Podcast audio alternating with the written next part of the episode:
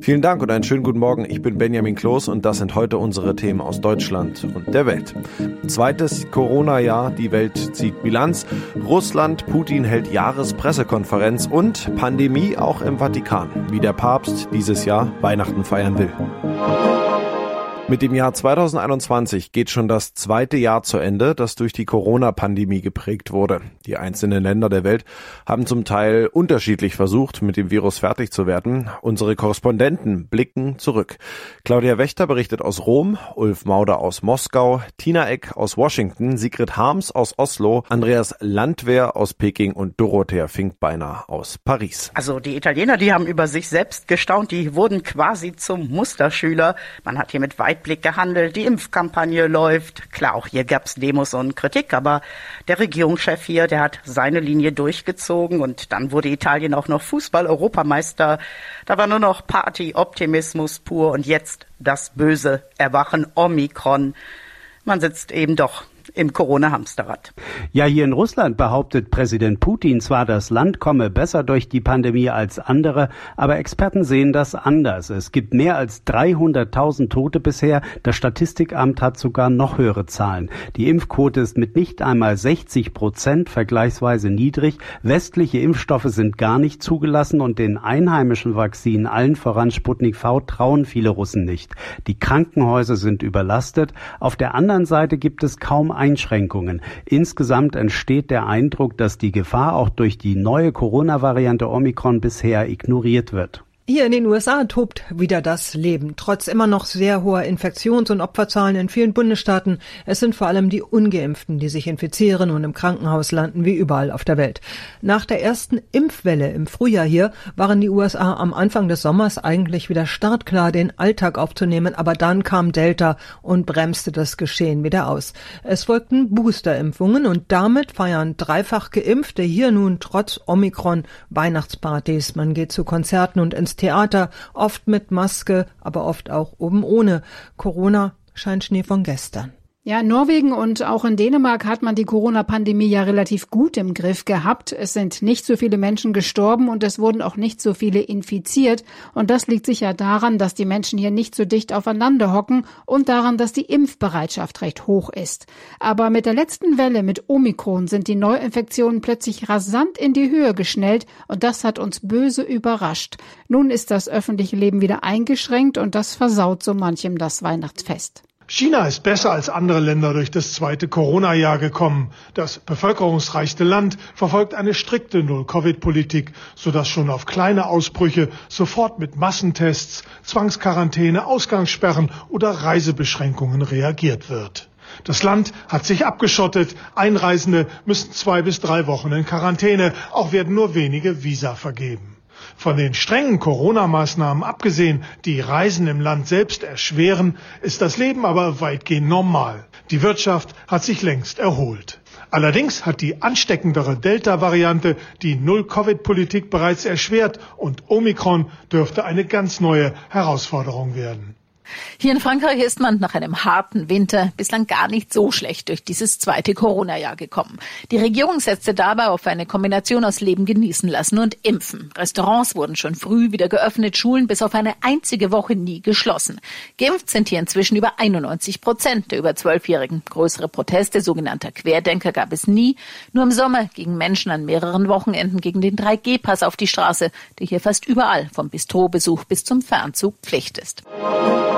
Warnungen vor einem offenen Einmarsch in die Ukraine, diplomatische Konsequenzen aus dem Urteil zum Tiergartenmord, die umstrittene Gaspipeline Nord Stream 2. Die Beziehungen zu Russland sind schwierig. Wie der russische Präsident Wladimir Putin diese und weitere Themen sieht, wird heute an diesem Donnerstag bei einer großen Pressekonferenz in Moskau erklärt. Inszenierung gehört traditionell auch ein Stück weit zu dieser Veranstaltung. Christian Thiele berichtet aus Moskau.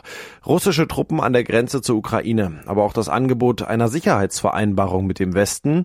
Wie ist die Gefahr einzuschätzen, dass der Konflikt um die Ukraine militärisch eskaliert? Natürlich kenne ich die Geheimpläne bei der NATO und dem Verteidigungsministerium hier in Moskau nicht, aber nach meinem Eindruck deutet erstmal nichts auf einen Krieg oder so hin. Säbelrasseln gehört immer dazu.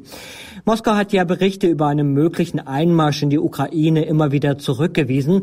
Fakt ist aber auch, sollte die Ukraine die Separatistengebieten im Osten des Landes angreifen, dann wird Russland nicht zuschauen. Dem Kreml, dem geht es erstmal nun darum, dass viele seiner Forderungen im Westen durchgeboxt werden. Zum Beispiel, dass das Nachbarland Ukraine nicht in die NATO aufgenommen wird. Wer ist in Sachen Nord Stream 2 am längeren Hebel? Könnte Putin Deutschland und Europa wirklich in eine Energiekrise stürzen, wenn er den Gashahn zudreht, oder ist Putin auf den Westen als Abnehmer zu stark angewiesen? Wenn Putin den Gashahn zudrehen würde, klar, das würde man schon in Deutschland merken, aber auch Russland ist ja nicht der einzige Energielieferant. Vielmehr würde Moskau seinen Ruf als verlässlicher Partner, der Gas und Kohle schickt, verlieren und damit ja auch auf lukrative Einnahmen in der Zukunft. Moskau dringt aber seit langem darauf, dass die umstrittene Pipeline Nord Stream 2 in der Ostsee endlich in Betrieb geht. Die Genehmigung, die zieht sich in Deutschland weiter in die Länge. Ja, wie steht es mit dem Blick nach innen gerichtet um Putins Machtposition? Welche dringendsten Fragen würde die Bevölkerung stellen? Kann sie auf Antworten bei der PK hoffen?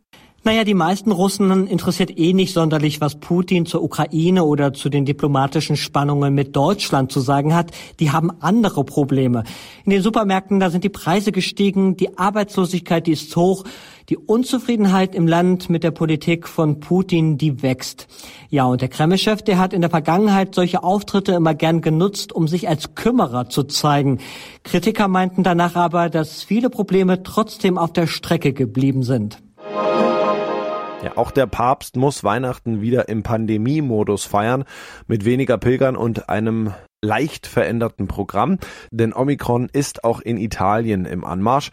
Vermiest die Angst vor einer neuen Corona-Welle die Festtage am Vatikan? Claudia Wächter berichtet für uns aus Rom. Kann man überhaupt Pilger und Touristen derzeit treffen auf dem Petersplatz oder sitzt der Papst mehr oder weniger allein im Vatikan? Also ich habe mich gewundert, wie viele Leute dann doch hier noch beim Papst vorbeigucken. Touristen gibt's allerdings so gut wie gar nicht, aber eine Rentnerin aus Süddeutschland, die habe ich dann doch getroffen. Ich habe mich so gefreut. Das Wetter ist gut und die Stimmung hier, aber es erschwert wirklich wahr. Sie meint natürlich die ganzen Corona-Regeln, aber ihr Sohn, der findet, das sei alles viel entspannter hier als in Deutschland. Ich nehme hier auch weniger Konflikte wahr, weniger Aggression. Tja, die italienischen Lebenskünstler hier. Also die Lichter auf dem Petersplatz gehen trotz Omikron nicht aus. Nein, der Weihnachtsbaum strahlt natürlich und viele machen da auch Selfies. Es gibt auch wieder eine Riesenkrippe aus Peru dieses Jahr, die Heiligen Drei Könige.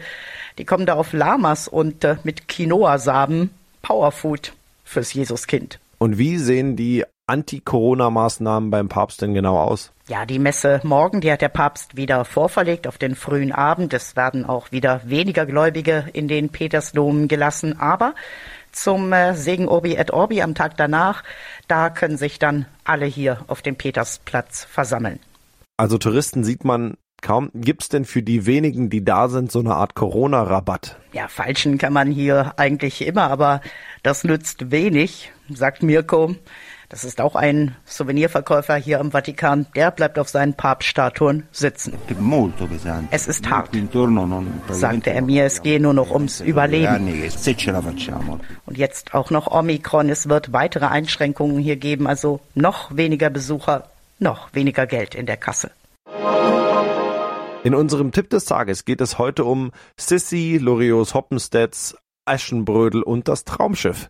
Es gibt so einige TV-Weihnachtstraditionen bei uns, natürlich auch in diesem Jahr, aber es gibt auch Neues zum Fest, etwa eine Spezialausgabe der Musikshow The Masked Singer. Thomas Bremser berichtet. Schauen wir uns erstmal die Klassiker an. Was erwartet uns da über die Festtage im TV? Ja, unser Lieblings-Kevin ist an Heiligabend mal wieder allein zu Hause. Ich habe geduscht und jedes Körperteil mit richtiger Seife gewaschen. Auch alle meine wichtigen Stellen, sogar zwischen meinen Zehen und meinem Bauchnabel. Schon zum achten Mal in Folge zeigt Sat1 den Film ab 20.15 Uhr. Das erste zeigt parallel Sissy und im ZDF läuft auch wie immer Heiligabend mit Carmen Nebel. Am zweiten Feiertag kommt es dann auch wieder zum Duell Tatort gegen Traumschiff. Kommissarin Charlotte Lindholm ermittelt diesmal in Hamburg und bekommt Hilfe von Udo Lindenberg. Das Traumschiff fährt Richtung Schweden, mit an Bord Komiker Bülent Ceylan. Ja, soweit zu den Traditionen. Was gibt's denn Neues im Fernsehen? Ja, Helene Fischer jedenfalls nicht. Die macht auch in diesem Jahr keine neue Weihnachtsshow. Stattdessen sendet das ZDF am ersten Weihnachtstag Dalli Dalli, die Weihnachtsshow mit Johannes B. Kerner. The Masked Singer ist ja ein totaler Hit bei ProSieben. Zwei Staffeln gab's in diesem Jahr mit den Siegern Sascha und Alexander Klavs. Am zweiten Weihnachtstag gibt's ein Weihnachtsspecial. Drei Promis verkleiden sich unter einer Maske, ein Rentier, eine fette Gans und ein Geschenk mit Kulleraugen und drei Promis müssen erraten, wer da so singt auf der Bühne. Unter anderem sitzt Way Garvey wieder im Rateteam. Weg vom TV mal zu den Streaming-Kanälen. Was gibt's da auf Netflix, Amazon und Co? Was kannst du empfehlen? Ja, ab Heiligabend gibt's bei Netflix ein echtes Film-Highlight, Don't Look Up, eine Satire mit Leonardo DiCaprio und Jennifer Lawrence. Die kommen aus der Wissenschaft und haben eine schlechte Nachricht an die Politik. Ein Komet rast auf die Erde zu. Dieser Komet ist ein sogenannter Planetenkiller. Zum jetzigen Zeitpunkt, denke ich, sollten wir die Ruhe bewahren und sondieren. Die Wissenschaft warnt, die Politik wartet. Aktueller könnte ein Film kaum sein. Wer lachen will, dem kann ich das Weihnachtsspecial von Caroline Kebekus empfehlen auf Netflix. Ansonsten gibt's auf allen Diensten jede Menge Weihnachtsklassiker. Und das noch, es gibt ja die unterschiedlichsten Traditionen zu Weihnachten. Wir haben uns mal bei den Promis umgehört. Unter anderem hat uns der Komiker Otto verraten, dass bei ihm Weihnachten eine Sache der Pünktlichkeit ist. Und SPD-Generalsekretär Kevin Kühnert hat seit langen Jahren eine ganz besondere Aufgabe bei sich in der Familie das einen nicht in Ruhe lässt. Es herrscht nur ein Gedanke, Geschanke, Geschanke. Aber das stimmt nicht. Ich gehe Weihnachten zum Beispiel immer sehr gern zu meiner Familie in Ostfriesland. Da lebt mein Bruder mit seiner Frau und seinen Kindern und wir feiern in Gedenk auch an unsere Eltern immer dieses weihnachtliche Fest sehr familiär. Da gibt es der Kekse, da wird gesungen, 18 Uhr ist Bescherung und so weiter. Das wird immer beibehalten und das war bisher die letzten Jahre so.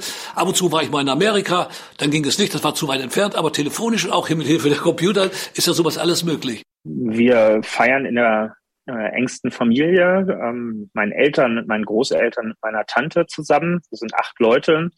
Und äh, seit ich auf der Welt bin, also wahrscheinlich auch schon davor, äh, gibt es bei uns die Tradition, dass der jüngste Anwesende die Geschenke am Heiligabend verteilen muss. Ähm, nun bin ich Einzelkind und nach meiner Geburt hat auch niemand mehr Kinder in die Welt gesetzt in der Familie. Das heißt, ich bin jetzt im 32. Jahr hintereinander der Jüngste in der Familie und darf weiterhin die Geschenke verteilen und äh, gehe davon aus, dass es auch noch lange so bleiben wird. Das war's von mir. Ich bin Benjamin Kloß und wünsche Ihnen noch einen schönen Tag. Bis morgen.